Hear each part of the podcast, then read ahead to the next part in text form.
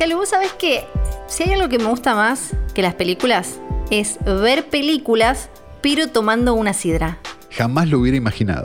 Sí, sí, y, y se me- ahora justo se me dio, yo no lo puedo creer, pero en este especial de hoy tras noche vamos a hablar de películas, sí, obvio, pero Sí. antes queremos contarles que este capítulo está presentado por Sidra 1888. Sidra 1888 es un clásico de los brindis de fin de año y también de todo el año, que en esta ocasión, además de su versión tradicional con una receta de más de un siglo de experiencia, presenta 1888 Rosé, una nueva versión que funciona como el aperitivo perfecto para estas fiestas. 1888 Rosé está elaborada con manzanas seleccionadas del Alto Valle de Río Negro y toma la Alto me- Valle. Alto Valle y toma lo mejor de la flor del hibiscus o rosa china, que es lo que le da ese color rosáceo y su sensación de frescura. Para disfrutar en pareja, solo o en reuniones con amigos. Y si estás escuchando esto, para disfrutar solo. Ya podés encontrar 1888 Rosé en las principales cadenas de supermercados del país y en la tienda online de Growler Store. Y para conocer todas las novedades, visita el Instagram oficial de la marca que es arroba sidra1888. Salud, Calu. Salí de acá. No.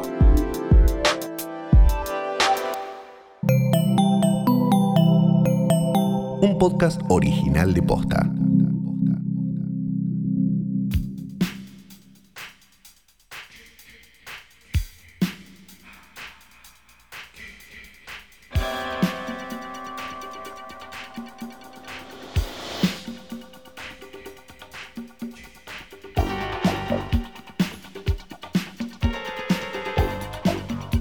Buenos días, buenas tardes, buenas noches o cuando sea que se te ocurrió darle play a esto, que no es una cosa más que un nuevo episodio del más grande, único, mejor y, por qué no decirlo, más educado podcast de cine del mundo, del el mundo de los podcasts de posta.net.podcast. Mi nombre es Santiago Calori y esto se llama Hoy tras Noche. Se llama así. Yo me llamo Fiorella Sargenti igual. Sí. Hola. Hola, ¿qué tal? Que vengo. ¿Qué tal? eh, Este, ya, este es un, es un podcast que eh, ya es un podcast abortado ya, ¿no? Es un episodio abortado. ¿Ya ve- venís de abortar, Sí, Flor? sí, sí, ¿Está- sí. ¿Fuiste a abortar? Sí, había mucha cola. Estaba la cola para Ay, el hisopado, la cola para hacerte Claro. comunista con la vacuna rusa y la cola para abortar. Yo Ah, no llegué a las bien. 3, me hice un hisopado ya que estaba ahí y, eh, Ah, y- bien. y un aborto, porque es lo que hay que hacer. No, claro, y sí, porque ya a esta altura, eh, porque es un entretenimiento. Había María Granata diciendo, Sí. la cantidad de pibas que van a, no se van a preocupar y van a ir a abortar, ¿no? Como si fuera fácil, ¿no? Y que- es espectacular. clavas, Como sí. si fuera, ah, voy y aborto. Pero claro, es como te, te compras eh, la- la- las zapatillas blancas, esas grandotas de moda, te haces un aborto, eh, Aborto, pones Bad claro. Bunny y estás en la pomada. Y nadie piensa en el bebito, nadie piensa en el ingeniero. No, esos ingenieros. Bueno, Sí. estamos muy contentos por esta decisión que han tomado finalmente los senadores, seguramente con un revólver en la cabeza, pero nos importa poco, la verdad, porque es por el bien común. Sí, y si es un revólver que, sea uno lechucero, como el, de, el del vecino, el del tío, vamos a contarle a quienes no son de Argentina, tal vez, Ay, por que favor. para Vuelve Navidad... el tío, vuelve la saga del tío. No es mi tío, no es mi tío.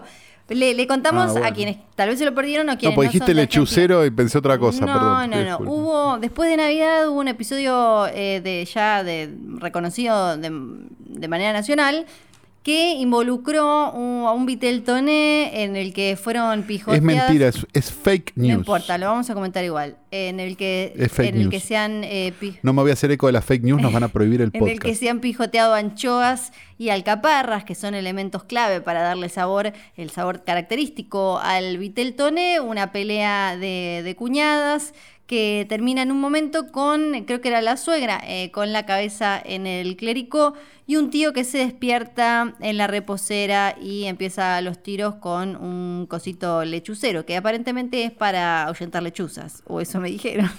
Si querés saber información sobre el tema del Vitel Toné, hace clic acá. Viste como Twitter cuando alguien dice algo que no.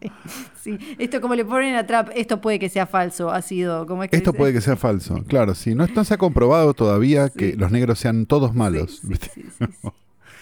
Este, ¿qué tene- bueno, tenemos el, ba- el balance del año, sí que no hay portarretratos ni mierda No. este, esta semana, nuevamente, pero sí tenemos un, un hermoso repaso de lo que pasó este año, que fue un año muy cinéfilo o no. Digamos, ¿no? Sí. Habría que, hacer como esas, esas, esas aseveraciones o, o investigaciones en realidad, ¿no? Esta idea de, bueno, estamos frente a un año donde la gente vio un montón de películas, estamos frente a un año donde la gente se puso en posición fetal y lloró simplemente y solamente consumió lo que Netflix le ponía adelante. ¿Qué fue lo que pasó este año? No, no lo sabremos, porque está dentro de la mente de cada uno de nuestros oyentes. Sí, para mí, en, en este balance de hashtag coyuntura, en esta parte de- de- del balance, yo creo que se vieron pocas películas este año y que, y, no, que no, no tiene tanto que ver con que directamente no hubo cine, porque las películas igual estaban, muchas, eh, teníamos acceso obviamente a muchos, muchas películas del Sí, claro. pasado, no solo estrenos y demás. Pero me parece que fue un año más de S-E-R-I-E-S.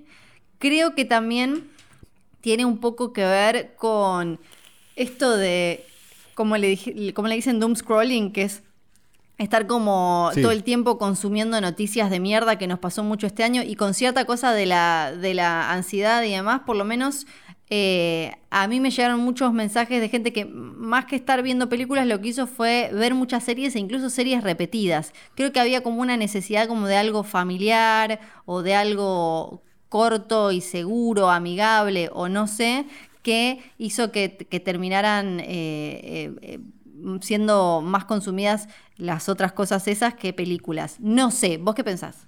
No, yo creo que, va, no sé. Depende cómo cada uno se lo tomó. Yo la verdad que casi no vi series este año y vi solamente películas. Pero yo también tengo un tengo una posición donde casi no veo series Claro. en general, con lo cual no, salvo, no sé, alguna que otra que, que- que vi ahí dando vueltas, eh, mayormente vi películas, pero porque me parece que te metes en, en todos esos universos distintos y es más entretenido que, que estar metiéndote en uno solo. Pero bueno, es como cada, a cada uno le pega también, ¿no? Me parece. De todas maneras, también podemos jugar al pro de cuántas de estas se hubieran estrenado, y yo te diría que ninguna de las que vamos a hablar hoy No, ni hablar. se hubiera estrenado. Ni hablar, ni hablar. De todas maneras, con los cines andando, con todo, digo, Sí, ¿no? Este, ni hablar. Porque ya si veníamos de, no sé, años anteriores, lo- lo- los balances anteriores de hoy tras noche, yo me acuerdo que, no sé, de 10 o de 20 películas, eh, si sumábamos la de los dos, este, se estrenaban tres o, se habían estrenado dos o tres. Sí, sí. Y Entonces eso, digamos, a eso sumarle la pandemia, a eso sumarle este, que los cines tienen que, cuando se abran, ¿no? Eventualmente, tienen que abrir con Aspo y con Dispo y con, y con Pfizer y con no sé qué. Probablemente estas películas de las que hablamos todas las semanas, en un cine no las vas a ver nunca más. no, eso se, eso se mantuvo y ahora lo vamos a hablar seguro un poco más. Eh, pero que, que no nos llegaron un montón de... ve- ¿Ves las listas de lo mejor de 2020 de medios de afuera? Y un montón no nos llegaron de ninguna manera y eh, algunas todavía ni siquiera eh, las podemos conseguir por, eh, bueno, en esa esquina que, que frecuentamos tanto, ¿no? Es como, en, en eso, Exacto. eso sigue manteniéndose, que nos seguimos quedando afuera de un montón de movida cultural, cinéfila y acceso a un montón de, de contenido que probablemente nos llegue muy, ta- o sea, tal vez llegue en algún momento o va a llegar a la sí, esquina. eventualmente va a llegar. Claro, sí, claro. Pero, pero tarde eso se, se mantuvo y me parece que, bueno, ya que están, eh, igual le vamos a decir a la espectacular gente de redes de posta que en el posteo pongan a ver eh, que, ah, que- ah, ya estás dándole órdenes a la gente. Esto yo, no ya, yo ya me la creo un Loca, poco. enloquecida de poder, enloquecida de poder. Totalmente, estoy Sí. a esto de, de mear atrás del decorado en una planta porque me da paja ir al baño. Y sí, claro, por eso lo, lo has hecho igual, pero, por incontinencia. Claro, es otra cosa, es otra cosa. Esa vez que viniste con infección urinaria a grabar. Ay, sí, bueno, una de esas cosas es real. Bueno, entonces, eh, que pongan, que nos cuenten, que digan a ver que si estuvieron, como que si mantuvieron lo que me interesa de los oyentes de estas noches, ver si mantuvieron más o menos el promedio de películas que, que, que ven por año o en, en toda esta cuestión 2020 se modificó ese número, eso me, me interesa. Y algo con lo que yo me quedo de 2020 es que eh, me, me parece que se blanqueó algo en la industria que al final el tema del el, los- lo- el cierre de los cines es simplemente como una excusa o algo que en realidad expuso algo que ya estaba sucediendo, que es las películas a las empresas les importan tres chotos. El cine Exacto. les importa menos que nunca.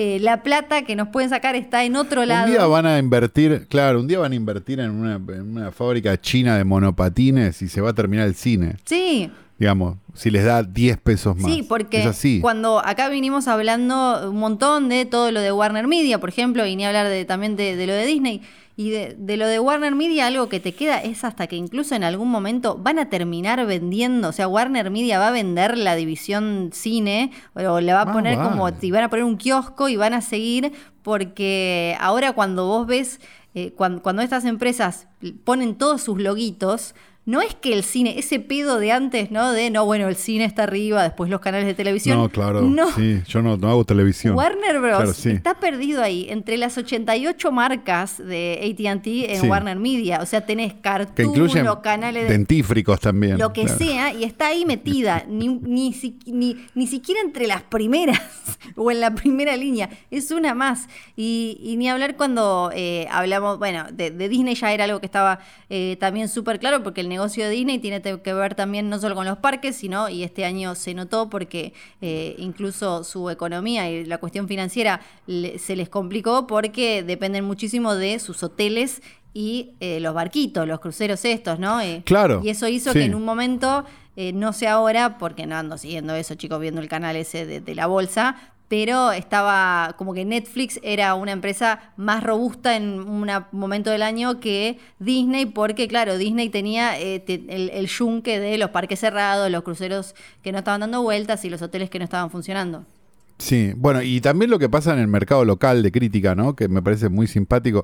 Desde acá yo personalmente le mando un, un abrazo muy contenedor a, a todos los este, comunicadores que no están dejando un centímetro de sin chuparle a Warner y espero que sean fuertes el día que lleguen a la oficina todos contentos y se encuentren con una alfombra y una guía telefónica y un teléfono arriba. ¿Qué le pasa? Eh, ese fue Santiago Calori, eh, picante. Sí, un beso grande. Yo no la vi en los torrents, no la vi en los torrents. Por Bueno, favor, también es, es un año en el que Deja de chupar pija. en el que, que- que quedó como quedamos, creo, los que hablamos de estas cosas y, y obviamente también los oyentes, los lectores y demás, expuestos a esto que ya está como mega blanqueado, porque este año, eh, acá, bueno, hablamos de Tenet que, y de las pocas películas que se estrenaron en, en cine, pero después otras, como en su momento Mulan, que se estrenó en, el, en tipo Video On Demand Premium eh, en Estados Unidos antes y demás. Sino acá Sí. eh, te, te- te quedabas afuera. Y sí que creo que si alguien tenía dudas, quedó claro que un número, si bien la piratería no le hace, o sea, es tanta la plata que la piratería no hace un agujero real, es un número enorme el que consume la película. Si no se la das de manera legal, la va a buscar y la consume como quiere. Desde el que compra el mantero, Exacto. que todavía tengo acá en la esquina afuera del supermercado, eh, de- Sí, está, ese sobrevive, Sí, es el videoclub más, más, más resistente de la Argentina, Sí. ese mantero. eh, desde, desde ese hasta Esto está calidad cine. Sí, acá- Tienen como, tienen como una nomenclatura increíble. Sí, sí, y algo que también creo que tenemos que dejar, porque si no, eh, quienes hablamos y trabajamos de esto también parecemos como jugamos a los tres monitos, porque Sí, estamos como perros que se lo están culeando diciendo, no, no tengo idea, Sí, la verdad, vos- cómo puede ser que vieron todos Tenet. Sí. No, y sí, vieron todos Tenet. sí, ya y está. hablas de algo y hablas de una película, de una serie, y automáticamente abajo, no sé, en la radio en la que trabajes, la revista, el newsletter, lo que sea, a- a- automáticamente abajo hay cinco personas pasándose links para verlo en cosas tipo como, eh, ¿cómo se llama eso que usan todo el tiempo todos, que se comparten ahora, que son como popcorn time y qué sé yo? Yo no, eh, eso Sí, sí, no- streamio. streamio y todo eso. O sea, en dos segundos. Bueno, es, pero ahí es donde nosotros deberíamos tener un control de daño, Ujú. ¿ves? Ahí es donde nosotros tenemos que también decir, che, no la veas en Cuevana, hijo de puta. No, Porque eso también. sí. No, digo, de verdad. O sea, no la, no la veas en Cuevana porque es más. O sea, vela bien. Sí. Porque si no, también es un despropósito. O sea, verla bien se puede incluso ilegalmente. Entonces, bueno, si se puede incluso ilegalmente ver bien algo, ¿por qué habrías de verlo en Cuevana en un, en un, en un video de 480 ruso que no se ve un carajo? Sí, tratemos de verlo, de, de verlas bien. Tratemos de ser responsables con eso, por favor. Mínimo, mínimo eso. 1080. Sí. 1080. No ha matado a nadie en 1080 hasta ahora. No, no, No es tan difícil. es verdad, 1080. Aparte te compras la red tele y lo ves en 480 en. Cuevana. O sea, es como, ¿qué, qué te pasa? ¿Qué problema tenés Sí. real? Sí, sí, sí. Además de que tus padres son primos. Así que desde acá les decimos, la piratería, bueno, qué sé yo, un mal necesario. Ahora, bien, por favor. Por favor. No cuesta nada. Por favor, sí, sí, claro. Y también, una, esto no es como algo, mm, eh, no, no es tanto una reflexión con la que me quedo, sino más bien una, una pregunta que es ¿dónde Sí. quedan los directores y las directoras en todo esto? ¿No? Creo que Me parece interesante lo, lo que pasó con, con- con Nolan, ¿no? Que salió como, como se, le- se levantó un trono de irrealidad sí. y nadie le fue a decir, che, tomá, no, es cierto, tomá, tomá, hacé esta otra película. Sí. No, nadie. O sea, como, bueno, sí, fuiste útil, fuiste, fuiste- también hay, hay- hay una, me parece que hay una obediencia de vida ahí, ¿no? Digamos, bueno, vos fuiste funcional a este sistema durante mucho tiempo y este sistema te soltó la mano. Digamos, yo creo que Nolan debe estar sintiendo lo que sintió Palito Ortega cuando los milicos no le dieron una mano con el Rodrigazo después de haberle hecho una película a cada fuerza del país durante la última dictadura, ¿no? Sí. Sí, además quedó muy expuesto él eh, porque en, el, en un momento súper picante de la pandemia él estaba muy con esto de vayan al cine, vayan al cine, vayan al cine, ¿no? Entonces creo que quedó como... Lo, lo- todos lo dejaron doblemente expuesto, me parece. No solo él con sus comentarios, después él saliendo con una película que además, eh, bueno, acá ya le hemos dedicado un tiempo, una película eh, complicada Chota. para, sí, para, seguir- para, para vender y todo. Entonces me parece que quedó eh, mega expuesto. Primero por eso, porque este también fue un año en el que te distraías dos segundos y quedabas eh, al lado de un libertario de 15 años diciendo que, que el holocausto no existió o algo así, ¿no? Entonces me parece que, que Nolan quedó doblemente expuesto en eso sin querer. No estoy diciendo que él sea un rompe cuarentena y que haya querido mandar a la gente a que se enferme y eso, sino que no lo acompañaron. Él salió así tipo como, che, sigan yendo al cine, vayan al cine. Pero no lo acompañaron porque no, porque, porque, porque no acompañan a nadie. No, y, y- y también... Ese es el punto. Sí. O sea, capaz algo más chico acompaña a un director. Pero Warner no te va a acompañar a ningún lado más que a un precipicio. No, Digamos, es real. hubo algo creo que también... A menos que te vaya bien, Sí. en cuyo caso no te va a acompañar al precipicio, pero te va a decir, cuidado que ahí hay un precipicio, nada más. Sí, creo que hubo algo quizás medio romántico de él también, ¿no? Como de que este año eh, se debatió mucho todo eso con respecto a, bueno, eh, a- en este caso, a ir al cine. Después se puede hablar en Sí. la música de música en vivo y, y todo y todo eso. Pero creo que él, Sí, el, el- el- el espectáculo presencial. claro, y el Sí, claro. diferencial de Más vale que, más vale, perdón, Sí. pero más vale que ver una película en cine Sí. es mejor. Hoy no hay cines, lo lamentamos, digamos. Es así, digamos. Si a vos me decís que las películas que nosotros tenemos para, vamos a, de las que vamos a hablar se podrían haber visto en cine y las hubiéramos visto en cine, pero la verdad es que no pasó ni va a pasar. No, no, porque... Entonces, sí. la opción que tenemos es o no ver nada más que lo que se estrena, o bueno. quizás me parece que quizás Hoy tras noche. era una era un momento para eh, insistir con el diferencial y la importancia de mantener viva la experiencia de ir al cine, pero buscándole la vuelta para zafarla en este momento y no ir directamente con el discurso de hay que ir al cine para bancar el cine en un momento en el que estaba todo tan, eh, tan tenso. Y ni hablar en Estados Unidos Claro, con este pero- año de, de- de elecciones, con Trump y la Casa Blanca, que era como el foco del COVID. Está bien, pero también hay una cosa importante, digo, vos no podés evitar que mediante, mediante todo lo que pasó no haya un cambio de paradigma. No, o sea, el sí, cambio sí. de paradigma está y va a estar. Digamos, no hay mucha no hay mucha ciencia con eso. Digamos, Sí. la gente descubrió que las películas se podían ver de tal o cual forma. Bueno, ahora vamos a ver si la gente decide ¿Entendés? Invertir la guita que significa ir a ver una película de estas grandes, con el pochoclo y la, la entrada y la y cuántos somos y no sé qué y no sé cuánto, o si decide verla en su casa. Me parece que la. De vuelta, en mi fantasía febril de cinéfilo, ojalá haga mierda las películas grandes. Ojalá. Pero no va a pasar. O sea, probablemente esas películas grandes tarden más tiempo porque va a haber menos asientos en los Sí. cines. Entonces tarden más tiempo en hacer la media, entonces terminen masacradas las películas medianas, que ya están masacradas, y terminan desapareciendo finalmente y terminan desapareciendo las películas chicas. Bueno, qué sé yo.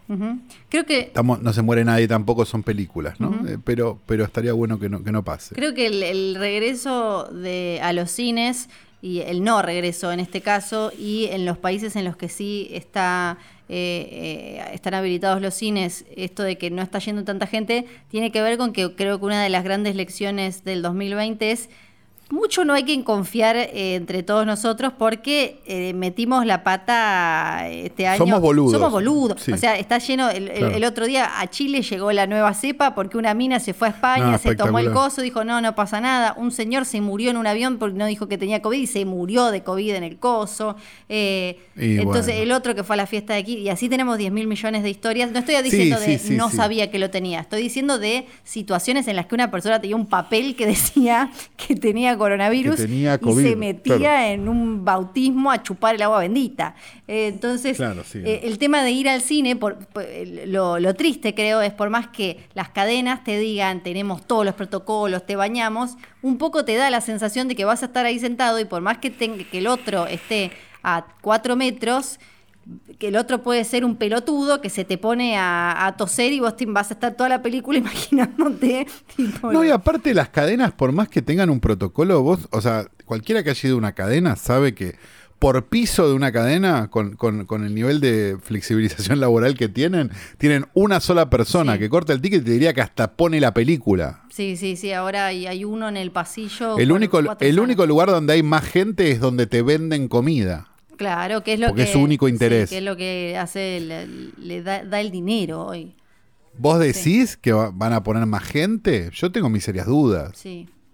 Sí, sí, además te- tendría que haber alguien ahí eh, en, en cada, así como cuando vamos a las privadas y se fijan a ver si tenemos el celular, debería haber alguien ahí chequeando que no haya un pelotudo tosiendo sin taparse o, o lo que sea. Creo que eso... No va a pasar. No, creo que eso, eso también afecta mucho y, y tiene que ver con que el, el cine este año, aún en los lugares en los que estaba abiertos, no haya, eh, eh, no haya llevado mucha gente. Porque también aprendimos a no confiar del todo entre nosotros.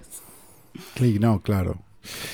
Pero no estamos aquí para hacer todo este balance. Estamos aquí para hacer un balance, Sí, en realidad. sí, no estamos aquí pero- para hablar como viejas chotas No. de se murió el cine.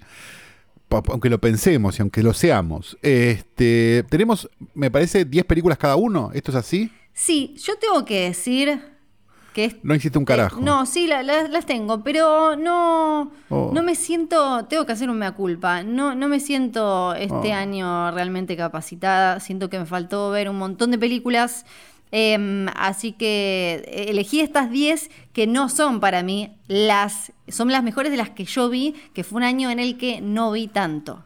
Eso quiero hacer Y ese. las.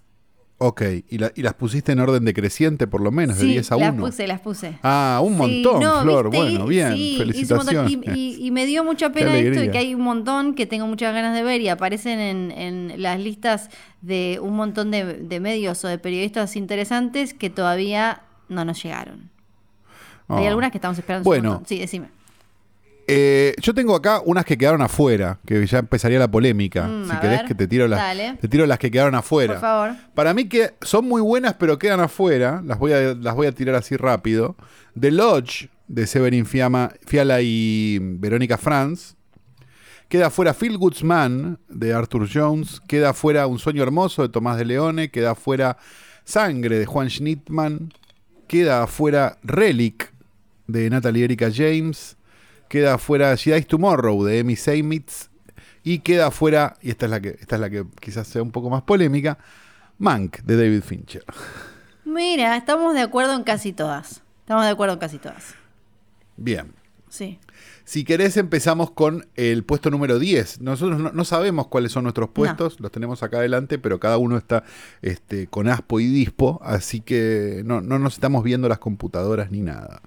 Eh, empiece usted, este, Sargenti, puesto número 10. Mi puesto número 10 es para Planta Permanente, una película eh, de Ezequiel Radusky. Creo que todavía está en Cinear. Viste que después desaparece. Nunca, no, Cinear es, es- es, es terrible Sí. porque nunca. No, Yo creo que no debe estar no, ya. yo pero creo bueno, vamos a que no, intentarlo. tampoco. Pero O te lo estoy buscando en este momento. sí, porque me, me vive pasando eso con Planta permanente, sí está, la puedes alquilar por 30 pesos. Está espectacular. Eh, no, no me acuerdo si vos la viste o si la comentaste. Sí, sí, la vi y me gustó mucho. Sí, que es es una linda película. eh, la, la relación entre dos empleadas de, de limpieza en un ministerio, si no me acuerdo mal, era. sí, una cosa estatal. Sí, en una cuestión estatal. Mm. Está protagonizada por eh, Rosario Blefaric en lo que fue su último papel en cine y Liliana Juárez y te muestra como desde, bueno, todo ese universo eh, ta- tan, tan particular y, y por otro lado también tan argentino.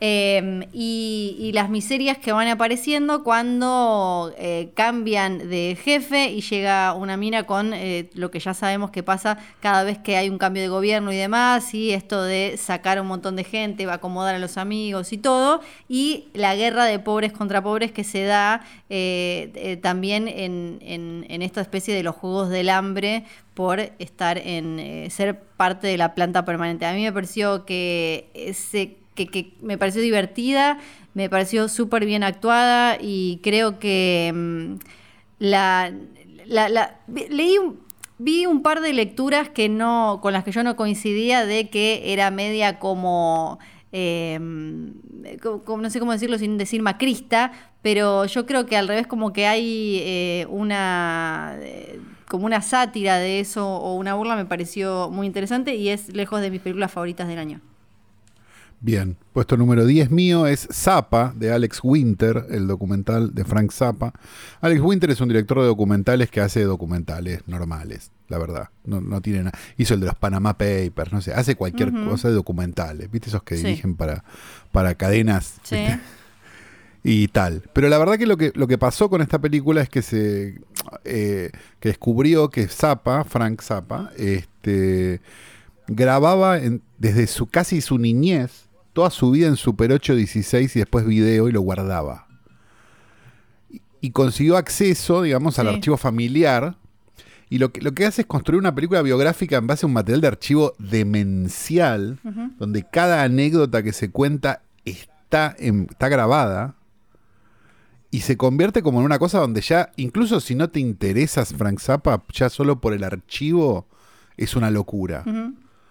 Yo en lo personal tuve un periodo Frank Zappa en mi adolescencia, digamos, entonces me, resultó como, como, como interesante, además por eso.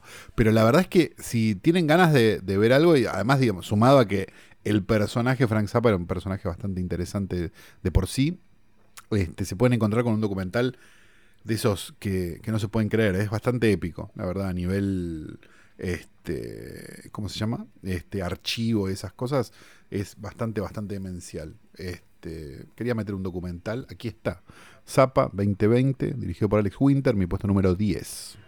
Mi ¿Cuál es tu puesto número 9? puesto número 9 tiene su propio episodio de, de hoy tras noche, así que no hace falta que me extienda demasiado. Es Swallow.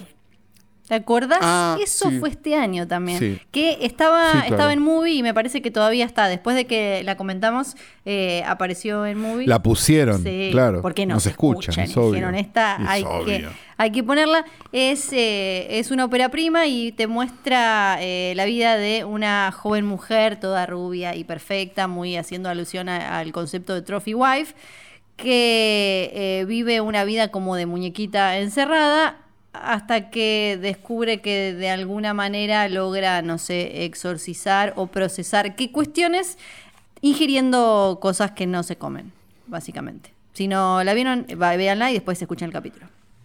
Es, es, es una gran película, sinceramente. Y mirá, mirá lo que son las casualidades de la vida. Sí. Que mi puesto número 9 es sobre una película que también tuvo su capítulo de hoy tras noche y que de alguna manera es el revés de Swallow, porque es Bad Boy. Cierto, es el del culo. El otro día me, me había olvidado yo, ay, porque hablamos, bueno, entre hoy tras noche diario y demás. Era el que La historia de un sí. hombre que después de una inspección prostática descubre que les gusta meterse cosas en el culo, empieza con pequeñas fichas de ajedrez y termina con un caniche y un niño. Sí, sí. Yo te la cuento así, parece, parece, mm, ¿cómo se llama? Este, a Serbian Film. Pero no, es una comedia y es muy graciosa y me parece que lo mejor que tiene Bad Boy, además de que es una demencialidad y está hecha con 15 pesos, es que sobrevive a su premisa. Digamos, porque cualquier otra película que, que tuviera como, como es una premisa tan idiota, Sí. probablemente se se tentaría en dejar de ser seria. Y la película es todo el tiempo, está contando el chiste con seriedad. Y eso para mí es un montón. Y me parece que es originalísima además y muy divertida. Y pasan un montón de cosas. Y la verdad que si hay una película hoy tras noche, como dijimos en su momento, es esta, digamos. Así que Sí. me parece que tenía que estar en el top 10 del año Bad Boy 2019. Una película tan hoy tras noche que duele.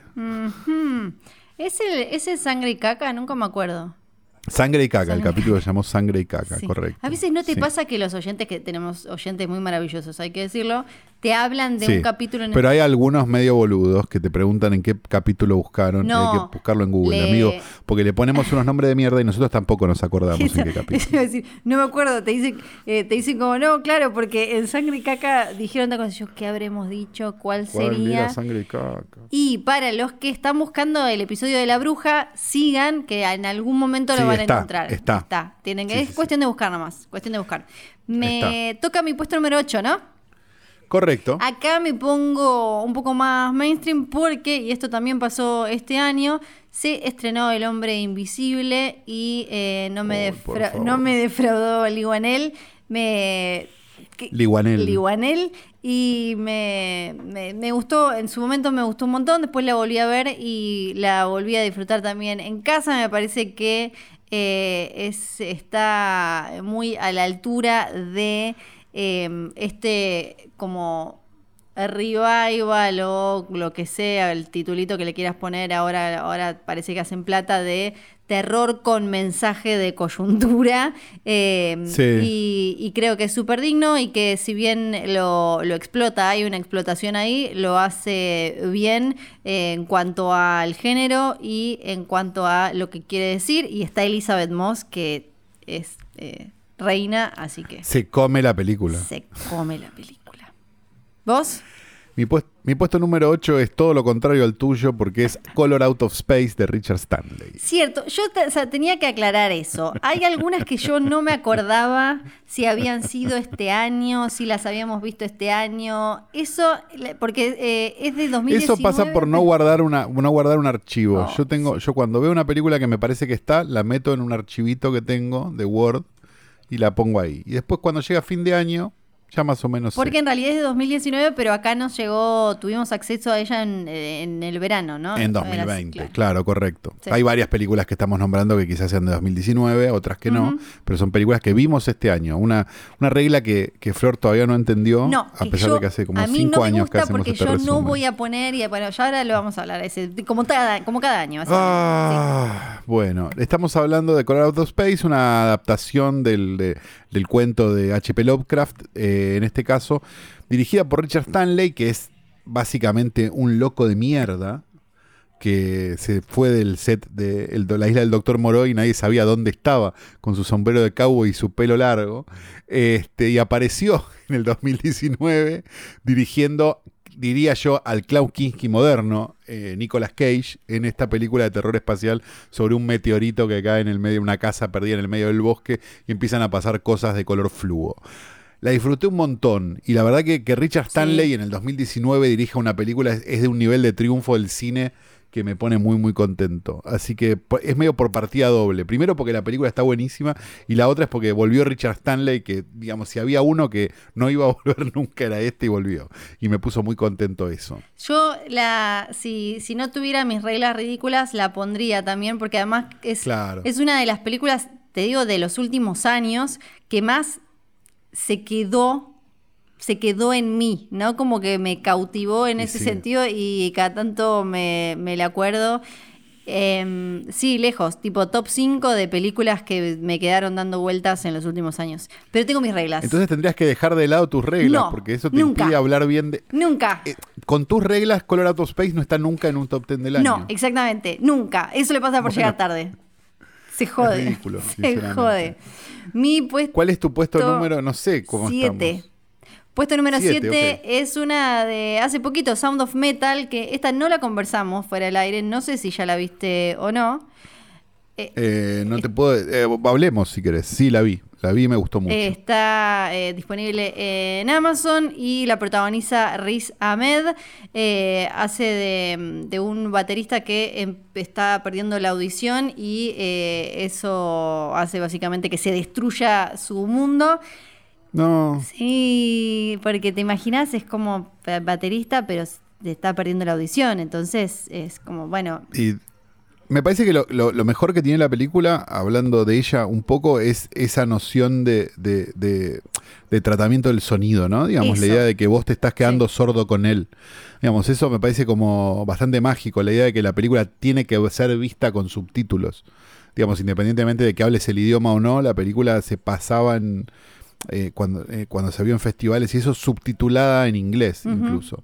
Porque la idea es que vos pierdas la audición con el personaje. Digamos. Hay algo como muy experimental, pero a la vez muy narrativo e interesante, de llevar al extremo un concepto que obviamente ya lo vimos otras veces, no sé, en Rescatando al Soldado Ryan, digamos, pero, pero sola- solamente como un recurso de en una un- canchereada de en un, momento, Sí. Y no como el, el elemento narrativo principal de una película. Sí. Eso me parece como, como súper interesante, me, me- me gustó muchísimo. Sí, Sound of eso es como cuando hablamos como de los truquitos, que a veces simplemente es como para que se destaque y que la gacetilla tenga un gancho eh, y en los festivales tenga un gancho, creo que este es un, entre comillas, truquito, una herramienta narrativa que, que- que la historia la sostiene y además que Claro. eh, Riz Ahmed la, la sostiene porque también eh, es de esas cosas que sin Se come la película. que se, pero se la come, o se la mete por el ojete. Cualquiera de las dos, cualquiera de las dos. Y creo que mm, va a ser la película que lo va a poner a él eh, ya allá arriba. Esperemos que no le termine pasando como Rami Malek, ¿no? Y termine siendo, bueno, cualquier, Claro, un loco, un loco ególatra. claro, un demente. Eh, le, le deseamos lo mejor a, a Riz Ahmed y, bueno, si quiere besarnos, ya sabe dónde encontrarnos. No tenemos ningún problema. Ah, ¿Se bueno, podía decir qué eso? étnica, que se, ¿Yo sabes se puso muy étnica. ¿Puedo poner un paréntesis muy ¿Vos snob? amás en secreto a Riz Ahmed? No, no tan en secreto, ¿eh? Incluso yo fui Ah. a... mm, ¿Le tuiteaste? más o menos. Eh, resulta, esto es como de lo más snob de los snob de los snob. Sí. En, más o menos en octubre, cuando yo solía ir a la Comic Con de Nueva York, Ay, ¿te acordás? sí, eh, la revista, creo que era la revista New Yorker, hace Sí. como un festival con eventos y cosas.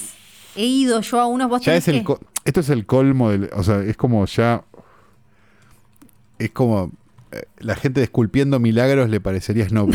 Perdón, perdón, pero... Ahí hice un chiste para la gente de los 90. Perdón, pero juro que es real. Y así como eventos y charlas y cosas. eh, y, ¿Y fuiste a una charla de Riz Ahmed? sí, fui a una. También fui a una de, de Louis C.K. Pero esa ahora, bueno, la Esa no la podés que- contar. claro, pero de, de Riz Ahmed también. Era como una charla con una periodista que es repiola. Eh, sobre, sobre su carrera, sobre su música. Viste que él también hace música. Y. ¿Pudiste ofrecerle tu flor a Riz Ahmed? No, y mirá que era un lugar como pequeño, porque era medio como en un bar o, o algo así. Ah, o lo hubieras escabeado y te lo llevaba, te lo Sí, arrancaba, sí, flor. no, no llegué, pero tenía todas las intenciones, había ido preparado. Y pero no, me imagino. no se me dio. Bueno, Este, no sé qué puesto es ya. El 6. Sí, no, no, no. Tu 7, tu Seis, 7, mi- tu 7, tu 7. Mi 7, Sí. mi 7 es Un crimen común de Francisco Márquez. Una película que se pudo ver en el Festival de Mar del Plata y después, bueno, vamos a tener que esperar a que Cinear la ponga cinco minutos para verla. Eh, es básicamente la película nueva de Francisco Márquez. Francisco Márquez había dirigido junto a... eh, ay, se me acaba de ir el nombre, pero ya me va a volver. Andrea Testa, bien digo. Eh, la larga noche de Francisco Sanctis, que es una película que a mí me vuelve loco hace mucho tiempo y que la vuelvo a ver y me vuelve a fascinar. Y en este caso es básicamente un thriller de clase media, por llamarlo de alguna manera, donde hay una, una socióloga que que tiene una empleada doméstica y un día el hijo de esa empleada doméstica llega a la casa y le, le toca, el, le toca el timbre a la noche, una cosa rarísima, ella no le abre y el pibe aparece muerto y empieza a vivir como con ese fantasma y ese secreto, como de qué hubiera pasado si ella lo hubiera abierto, digamos, y cómo esos dos mundos se empiezan, se chocan en un momento y demás. Eh, es una cosa, es como, es un thriller europeo, digamos. O sea, es como una película fabulosa y, y si hubiera 10 como esta por año, tal hablamos de cine argentino. Desgraciadamente no pasa porque son todas que vuelven a un pueblo y encuentran una valija, pero mm, un crimen común, año 2020, Francisco Márquez, maravilla total, ese es mi puesto número 7. Mm, muy bien. Mi puesto número 6 es creo el único documental que puse, no vi hay un montón de documentales que tengo anotados para ver, pero no los vi. Ya les dije que este año no hice muy bien la tarea. Pero es Beastie Boys Story, que creo que también le dedicamos un capítulo, ¿no? Le dedicamos un capítulo a, sabiendas de que era como, como como, ¿cómo se llama? Como nominar Hamilton a los Golden Globes. Era una época en la que no había mucha cosa, ¿no? Fue como medio, sí, además fue como medio, si no me acuerdo mal, em, como medio comienzos de pandemia, como abril, donde todavía estaban medio agarrados con las películas y demás. Pero lo que más me gustó de, este documental con esta mezcla de, de, stand, de show de stand-up es que te, aunque te gustaran, te gusten o no mucho, eh, es de Apple, ahí lo pueden ver en Apple TV más. Em, te, gusten o no eh, los Beastie Boys, tenía, creo que es muy accesible y entendés qué es lo que había detrás. Y ahí eh, había como, tiene me parece un espíritu muy querible y adorable que en este 2020 me fue muy necesario. Así que por las razones más ñoñas, cursis, inmersas del mundo, pongo ahí arriba. Y porque me, y porque me parece lindo Diamond D, eh, ¿cómo se llama? Por favor. Eh, MCA, claro. No, no, porque ya decís cualquier cosa. Es ad rock el que me gusta. defendiste ad, rock. Ah, te gusta ad rock. Claro. Te pido disculpas. Te, no, pues digo, porque, porque me hablaste de Risa Med más que de la película, por eso te Bueno, más o menos estoy chequeando mis, mis, últimos cinco puestos a ver si quiero besar a alguien más. Hay un par, solo un par. Solo un par. Estoy chequeando en mi cuaderno con fotos pegadas. ¿Tu puesto? Mi puesto número 6 es Sound of Metal de ah. Darius Marder. Sí, ya, ya hablamos. Sigamos para adelante con tu puesto número 5, Flor. Mi puesto número 5 acá me me costó, pero mi puesto número 5 es una película que se llama First Cow, primera vaca, que le dedicamos. Es buena First Cow, me la había olvidado. Sí, le dedicamos un... No, no le dedicamos. ¿No le dedicamos? Íbamos a grabar un capítulo y no lo grabamos nunca. Bueno, mira, ahora podemos hablarla. Es el, capítulo, es el, es, el, es el podcast sin nacer, por nacer. Claro, ah, y, y, cuando era clandestino además. claro, claro. Sí, lo abortamos en la oscuridad. Lo llamamos a Banchero que vino con una percha. Entre gallos y medianoche. ¿Cómo es que le dicen medianoche y gallos? Nunca entendí bien eso. Gallos y medianoche. Pero no sería medianoche y gallos. Nunca sí, entendí. técnicamente sí. Porque, porque entre gallos y medianoche no es el día. Sí. Bueno. Pero creo que tiene que ver con, con, la, con, la, con que pasó en un día. Ah. Como que era algo de. Era algo más largo y se solucionó en un día, entre gallos y medianoche. Yo siempre pensé que, que, quería. Vos pensabas que entre que era la noche como todo entre sombras, no. Es, es, es, por rápido, creo, no por, no por sombrío. Bueno, entonces tiene que haber alguna otra. Es una película entonces que yo estaba segura que la habíamos eh, comentado y no. Es como una especie de, de western con sentimientos, eh, ¿no? Entre la, relación, la amistad entre dos hombres en 1820, ahí en Estados Unidos.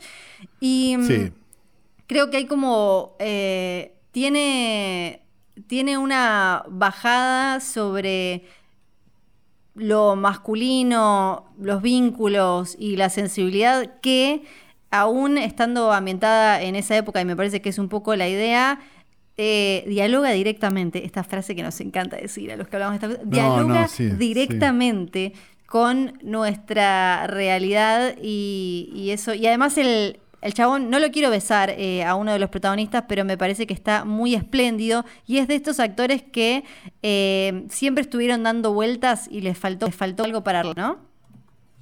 Sí, Sí, creo que sí. y la película es de Kelly Reichardt, que, es una directora increíble que dirigió All Joy, Mix Cut Off, la remake de Night Moves de Arthur Penn, que incluso es buena. Digo, un montón de, de cosas muy, muy geniales. O sea, es una directora con, con varias películas en su haber y, y todas bastante geniales. Así que si les gustó First Cow y la vieron, vayan para atrás en la filmografía de Kelly Reichardt porque se van a encontrar con un montón de cosas muy mágicas. Y el protagonista que digo se llama John Magaro, que lo pueden haber visto en Carol, en Unbroken, The Big Short, en Overlord. eh, Magaro. Está eh, en Umbrella Academy, pero acá no hablamos de esas cosas igual. Ah, no, acá no hablamos No de esas cosas. esas No, no, no. Sí. no. Eh, puesto número 5 mío Sí, sería, exacto. ¿no? Ahora, Uncut Gems de Benny y John Safdie. Bueno, mira que bueno, mis reglas, bueno, saben que no entra, así que com comentala vos.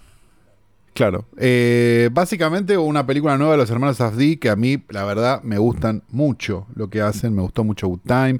Me gustó mucho la película anterior de, de- de uno de ellos solo que se llama The Pleasure of Being Robbed. Me parece que lograron eh, devolverle a Nueva York esa... esa, esa, mm, ¿cómo dice? esa mugre, ¿no? Digamos que, que tenía el cine de los 70 y que después Nueva York se convirtió medio en esa ciudad donde se pierde Kevin McAllister o, la- o las mujeres se enamoran, digamos, pero, pero no, no tenía como esa, esa cosa escorsesiana, digamos, de, de- de Nueva York y me parece que los Safdie se la, se la vinieron a devolver en, en una película que, que claramente además eh, es tan escorsesiana que es igual a Main, a, a Streets, ¿no? A Calles Salvajes. Esta idea del tipo que tiene una deuda y lo persiguen por esa deuda, digamos. Eh, en este caso es como un joyero que, que se la pasa escolaseando y demás, y le pasan un montón de cosas, y, y tiene además de todo esto a Adam Sandler en, en un papel donde donde no tiene al pelotudo de Frank Corachi diciéndole a todo que sí, entonces Adam Sandler está bien, ¿no? Este, me parece que mm, si no la vieron, véanla. No sé si sigue estando, yo creo que no debe estar más ya en Netflix, ¿no? Después de un año. Sí, casi. no, sí, porque, Porque- no la había, no metió plata ahí Netflix. Sí, no, la compró. Claro, por eso, pero la, la compró como para tenerla en todo el mundo, no, en casi todo el mundo. En Latinoamérica, no, creo que Ah, ¿no es en Latinoamérica. Latinoamérica? Ah, no, pero debe estar, ¿eh? Creo que sí. Ahí está, Sí, está, sí, ahí sí. está, está, acá lo, lo acabo de confirmar. Sí, está todavía en Cat Gems. Así que si no la vieron y prendieron Netflix y les ofrecía una película de Adam Sandler, esta véanla. claro, que además tiene, Porque esta era la que había ya lo hablamos en su momento, pero tiene un vértigo, eh, un humor eh, eh, espectacular, es... No, es y, una- y una- un sentirse mal. Sí, sí, sí. espectacular, No, no, no. Si, si no tenías hemorroides, te salen, no, no. te salen ahí. Correcto. salen ahí en el sí. momento. Adam Sandler no te gusta, no querés decir nada. Sí, me encanta, me encanta. Como hombre. No, como hombre. A ver, estoy pensando. No. No, te, te estaba tantean- tanteando a ver si lo besaba en alguna de sus películas de juventud o algo. No te lo beso. Tipo en The Wedding Singer. Sí, no te lo beso. Igual es de esos que cuando después los ves en sus especiales de stand-up y eso, hablando de su mujer y sus hijas que tienen la misma cara que él y eso, ahí decís como un poco le beso. Un poco. Pero al final no. Ah, Flor, por Al favor. final no. Bueno, eh, puesto número 4 de Florencia Sargent. Puesto número 4. Este año tuvimos mínimo, eh, ¿cuántas? Dos o tres películas sobre jovencitas que eh, quieren realizarse un aborto y tienen que ir a algún lado, necesitan ayuda para hacerlo o lo que sea. La aborción. Exacto. Quieren hacer la aborción. Todo lo que tiene que ver con la- el abortamiento. Esta es Never, Ra- Rarely, Sometimes, Always, que a- Ah, por Dios, pensé que ibas a recomendar la del road trip esa que era una no, poronga. no, esa no nos, nos rompió un poco el corazón. No, Le hicimos capítulos. Sí, pero nos rompió un poco el corazón. Eh, no, no era esa. Es esta que ahora no me acuerdo cómo, eh, cómo se puede encontrar acá, pero bueno, búsquenla en inglés. Never, Rarely, Sometimes, Always se llama. Es eh, también. Tenemos muchas directoras, me No parece, la vi. ¿no? O tenemos como algunas. Un montón de directoras. Elisa, sí. Hitman se llama eh, la, la directora y eh, me, me parece que. Pero pidió que la llamen Hit Woman. Yo me río para colmo, para que. Porque. Es un chiste pésimo pero inocente. Como que- Me pareció que estaba bien. Sí, bueno, eh, me, me parece que hay, hay una sensibilidad y una sutileza para eh, meterse con, con este tema que además en Estados Unidos fue, si bien eh, está, es legal allá, tuvieron un año complicado porque eh, parte de, de las obsesiones de Trump era... eh, Era parar el aborto. Exactamente, entonces también fue, fue un año en el que era importante eh, seguir charlándolo, ¿no? Y, la, película eh, allá le había ido muy bien.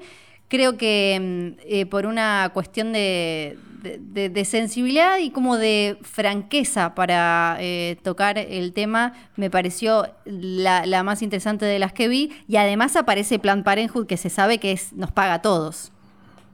Ah, sí, claro. Lo dijo Amalia Granata. ¿Cómo a, a todos nos paga, a, los que, a nosotros por hablar de Tenet. A mí incluso, que no tengo nada que ver. A todos, a todos, sí. Sí. Eh, ¿Qué era? Puesto número 4, ¿no? Esto.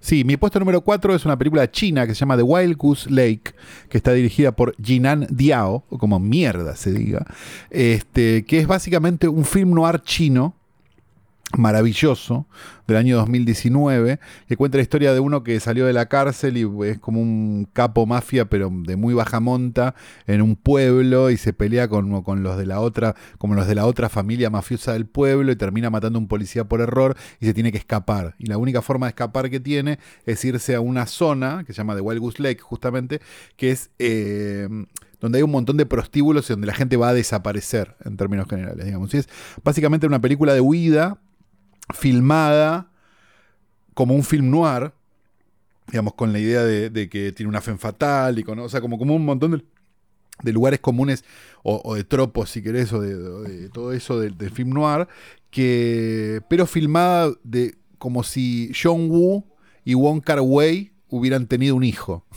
Ok. O sea, tiene la acción del primero y tiene el sentido estético del segundo.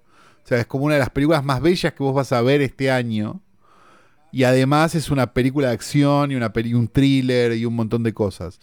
Eh, así que nada, quizás se les corrió del radar o no la estaban, no la tenían muy vista por ahí, porque el cine chino, viste que medio que, a menos que sea la de los zombies, no llega. Eh, bueno, que también es coreana, ¿no? Ahora me van a acusar de racista. Ah, ¿viste cómo caíste? Josuelito. Eh, The Wild Lake, eh, año 2019, pero se vio este año de Jinan Diao, o cómo mierda se pronuncia. ¿Cuál es tu puesto número 3? Mi puesto número 3 me fue, em, me fue ganando un poco con el tiempo, en realidad, porque creo que... Em, ¿Verótica? Sí, ¿cómo sabe qué hace? Eh, es que es mi puesto número 3. Corazón loco, me acabo de acordar que ellos momentos, que momentos. Bueno, no, es Palm Springs. Aquí. Ah, mira. Sí, sí, me rehusaba un poco. Ya dije igual que este año me, debí un montón de películas, eh, así que también puede ser por eso. Te debiste un montón de buenas si llegó Palm Springs hasta acá. No, puede ser, puede ser, pero al final, porque creo que también este año me puso como suavecita. Entonces, Mimosa, mimosa por lo menos, Flor. Entonces, mimosa por lo menos. Lo que me pasó fue que mm, me, terminó, terminó influyendo en cómo armaba esta lista cierta cuestión de historias o emociones que me parece que necesitábamos este año y la idea de Em, de, soledad y de compartir tu vida con alguien que tiene Palm Springs usando el tropo y la cuestión eh, tradicional y ya conocida de el tiempo que se repite, además como en Hechizo del Tiempo y 3 mil millones de Happy Death Day y demás, em, creo que lo, usa de, manera simple, pero otra vez, que es, em, que es funcional al, al, corazón de la película y en este año lo valoro mucho, así que la pongo también en el puesto número 3 y bueno, ya que estamos, sí, a Andy Samberg lo beso. A J.K. Simmons no, pero a Andy Samberg lo beso. Claro. Bueno, mi puesto número 3 es la mejor comedia de este año para mí, que es The Hunt de Craig Sobel. ¡Ah! Sí. Te la habías olvidado, boluda. Cambiando. Me re Bien, claro, son esas eh, cosas que quedaron muy al principio de la pandemia. Bueno, pero qué difícil, no es una anotás, no se muere nadie. Sí, sí. Bueno, The Hunt básicamente es la historia de unos tipos que se supone son medio libertarios, podríamos decir, o algo por el estilo, o de estos que opinan en redes sociales, que un día se despiertan en, en un campo y se dan cuenta que son objetos de una cacería, digamos, y no terminan de entender muy bien por qué, ni por qué son ellos, ni cuál es la relación que existe entre ellos, y un montón de cosas. Y la película básicamente es una película absolutamente coyuntural que habla de la grieta de Estados Unidos y de cualquier grieta en realidad, me parece a esta altura, este, de una manera muy cruda, muy sádica y muy graciosa, porque la película es absolutamente graciosa. Y eso me parece lo, lo que hace que The Hunt se, se, se vaya por encima de otras películas coyunturales y que se convierta en una película que sea que está más a prueba de futuro. Sí, digamos, además ¿no? como que O sea, se como- ríe y mea todo. No tiene. Exacto. No hay nada, no hay nada que no me de Hunt y no hay nada de lo que no se ría de Hunt. Entonces, eso me parece que es lo que, lo que le hace bastante mágica. Y ese es mi puesto número 3, amigos. The Hunt de Craig Sobel. Bueno, yo entonces voy a hacer trampa y a mi puesto número dos. No. Sí, mi puesto número dos ahora es compartido porque me había olvidado totalmente que existía The Hunt. Eh, en el puesto número dos había puesto Mank y ahora le sumo que No, vos la dejaste. mucho, bueno, mucho. bueno, sí, debería haber estado un poco más abajo. No lo revisé tanto, ¿sabe? El orden de la- del top 5. Pero ahora le pongo. Yo creo que estamos coincidiendo en el puesto número 1. Mm, no sé, no sé. Para mí sí. Pero bueno, y le pongo, pongo Mank barra The Hunt porque me había olvidado y estoy recordando como la, la emoción. Na- Nada, pocas cosas me ponen tan contenta como una comedia con gore. Algo que me haga reír, que No, me parezca claro, inteligente claro. y que tenga a la vez eh, de- un montón de, de sangre y de, de formas originales de matar gente y desmembrar gente, me, me parece, me, me genera como un calorcito y un- en, el, en el pecho y en el alma. Entonces, Pero basta de hablar de Mank. sí.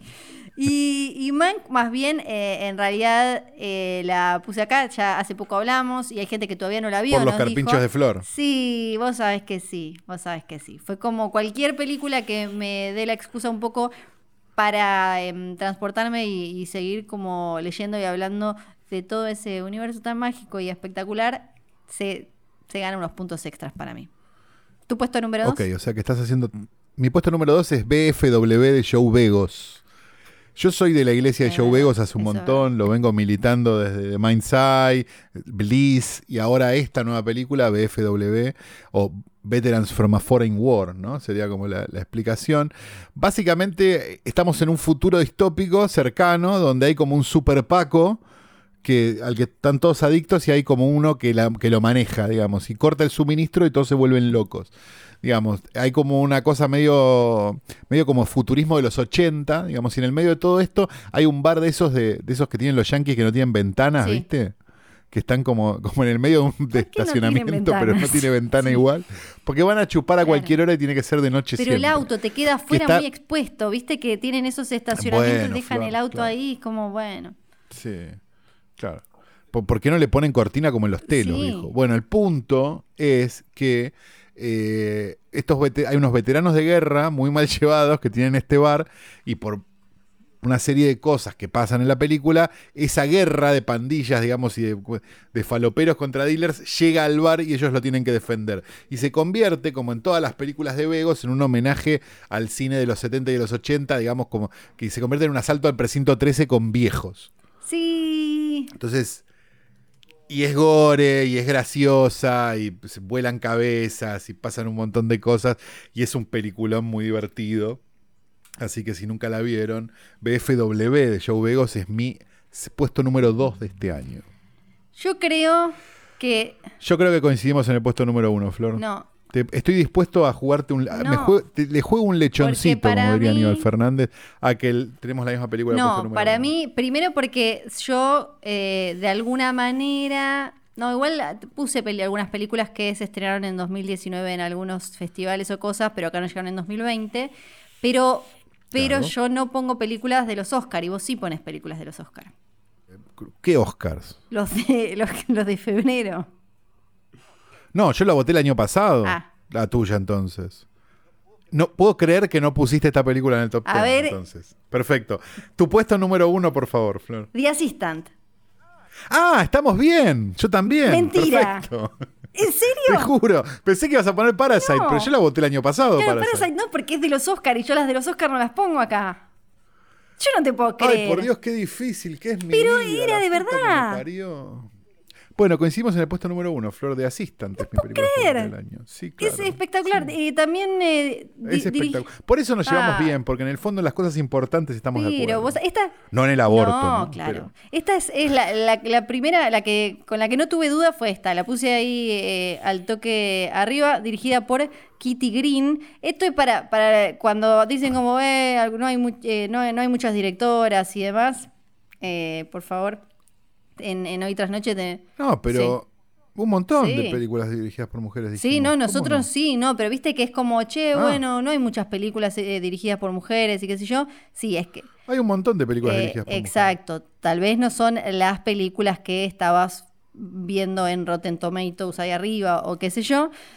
Pero eh, sí, The Assistant me parece gloriosa en un montón de sentidos. Bueno, en la dirección le, le damos eh, una medallita a Kitty Green. La actuación de la piba esta que eh, Julia Garner, Julia Garner, que creo que eh, la, la va, va a tener una carrera bastante hermosa porque hasta ahora viene haciendo cosas más o menos interesantes, con más pifio o no. Tuvo un pasado por una S-E-R-I-E en, en la que se destacó un montón, The Americans, y creo que acá está exquisita.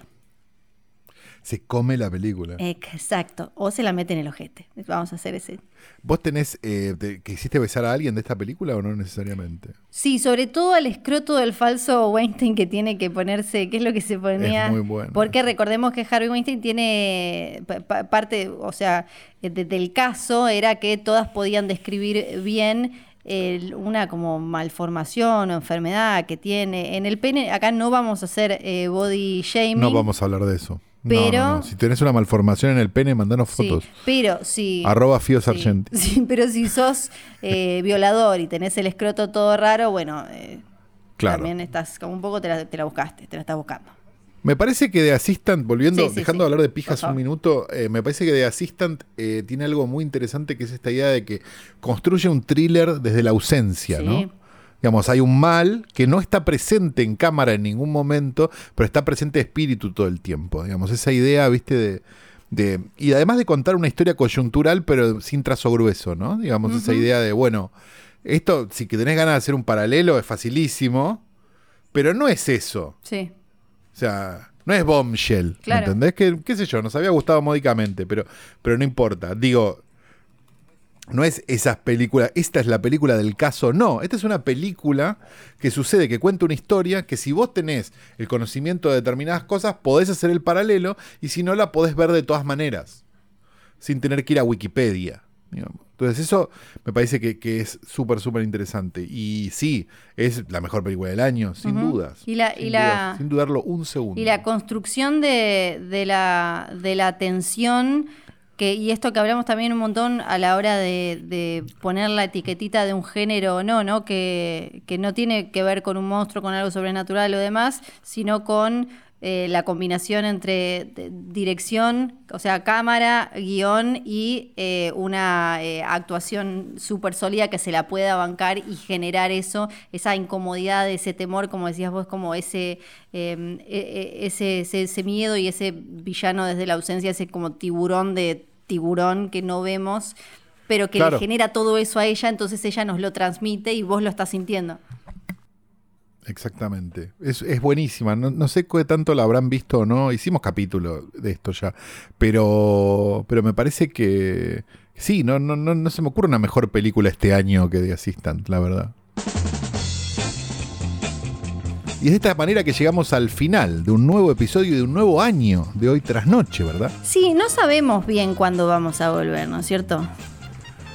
No sabemos si renovamos No. todavía, porque es como, hay una gran duda, porque parece que Aposta lo compró. Sí. Esto, bueno, no sé por qué No me- sé si lo podías decir igual, nombre, ¿eh? No sé si lo podía decir. Yo no sé, no, no tengo claro. Lo voy a nombrar de vuelta. Aposta lo compró, Uy, fuerte. pero bueno. Fuerte. Así que, es- y sí, ahora ya Sí. saben cómo es la cosa. Este, tenemos que decir que este programa fue editado perfectamente bien por el querido Nacho Siempre. Que me se confesó fanático del último Boy Scout el otro día por DM Ajá. de Instagram y llenó mi alma de gozo. Casi tanto como su foto sin remera. Este, tengo también que decir que Johnny Nico Nico y John, tenemos que decir que Bebe Sanso es una persona hermosa, de talla baja, pero no por eso menos sensual.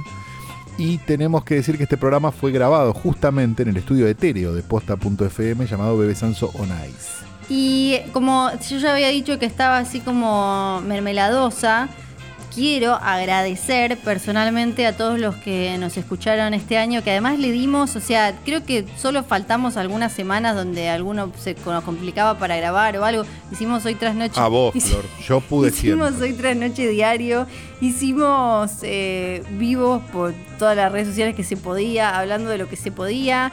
Y em, además como en una época en la que se, supuestamente se escuchaba menos podcast porque podcast escucha la gente cuando está en el transporte público y ahora estaban todos en las casas y estuvieron siempre ahí haciendo que el 2020 fuera un poco menos caca y sangre. Así que yo personalmente quiero agradecerles un montón a todos los que le dieron play en algún momento a esto, aunque sea como consumo irónico porque, em, bueno, al final nos queda, viste, la escucha, así que no importa, después está la estadística, así que si, si querés mandar captura, con chistes, lo que sea, no hay problema. Pero a todos los que nos mandaron amor, a Lucía que nos mandó a Danielito, ah, ah, ah, que ahora parece que eh, vos tenés la tenencia, está bien, está bien. Perdón, perdón. Me llegó un DM de Instagram. Esto, mira, no lo hablamos en persona. Principalmente porque estás paranoica y llorando en posición fetal en tu casa. Pero además de eso, tengo que decir, me llegó un DM de Lucía. Sí va, de alguien que se llamaba Lucía, no sé si es Lucía literal, pero bueno, quiero suponer que sí, diciendo, Danielito era para vos, decile a Fío. Mm, sí, bueno, hay que ver si lo entrego, hay, que ver. Vamos a ver. Eh, Te lo voy a sacar a carta documento, Vos probá, vos pro a, así te lo digo. Bueno, ya agradecí a todo el mundo. Les mando un montón de corazones. Ya está. Son eh, muy mis medias, perdón, tengo que decir, mis medias son Silvana. Este, y, me peinó este, cacho, rubio. Para adentro. Eh, Porque este es el. Mi nombre es San. Ah, no, que este es el episodio en el que o te lo comes o te lo metes en el ojete. Correcto. Mi nombre es Santiago Yo Calori. Soy Sargenti. Y esto fue Trasnoche. Chao.